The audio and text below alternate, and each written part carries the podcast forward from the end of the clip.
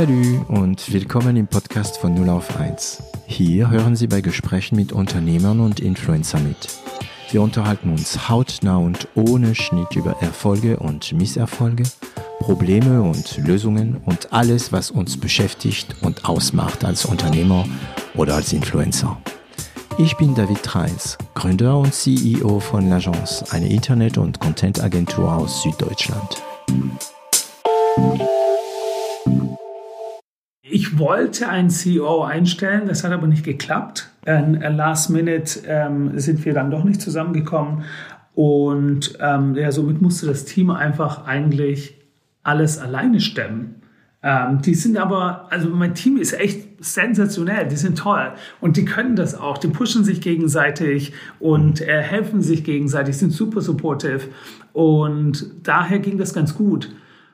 Jetzt im Nachhinein ähm, war das natürlich alles schön. Ähm, der ein oder andere hat drunter auch gelitten, also jetzt nicht nur heile Welt bei uns, ne?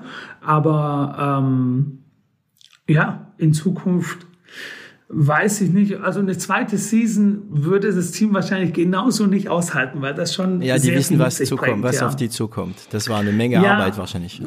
Das war eine Menge Arbeit und ich bin, ich habe auch ziemlich drunter gelitten. Weißt du, ich bin während den Dreharbeiten ähm, sagen wir mal, wir haben 15 Stunden geshootet, bin ich danach noch um äh, Mitternacht ähm, an meinem Laptop gesessen und Reports und Feedback gegeben, also Reports bearbeitet. Mhm. Ähm, das war gar nicht so einfach. Man muss sich mal geben, die, die Sendung ist ja schon sehr emotional. Die Menschen ja. dort sind ja real, ja. sprich, wir sind dort und wir heulen und wir sind so mitgenommen von deren Stories und dann shootet man da 15 Stunden und geht ins Hotel und loggt sich erstmal ein, um Reports zu beantworten von der Retail-Welt. Mm, und mm. die Probleme, die mein Team hat, das war, das war schon eine Achterbahn. Ja, und hast du Schuldgefühle gehabt, weil du vielleicht nicht genug da für die Firma bist oder war es okay für dich?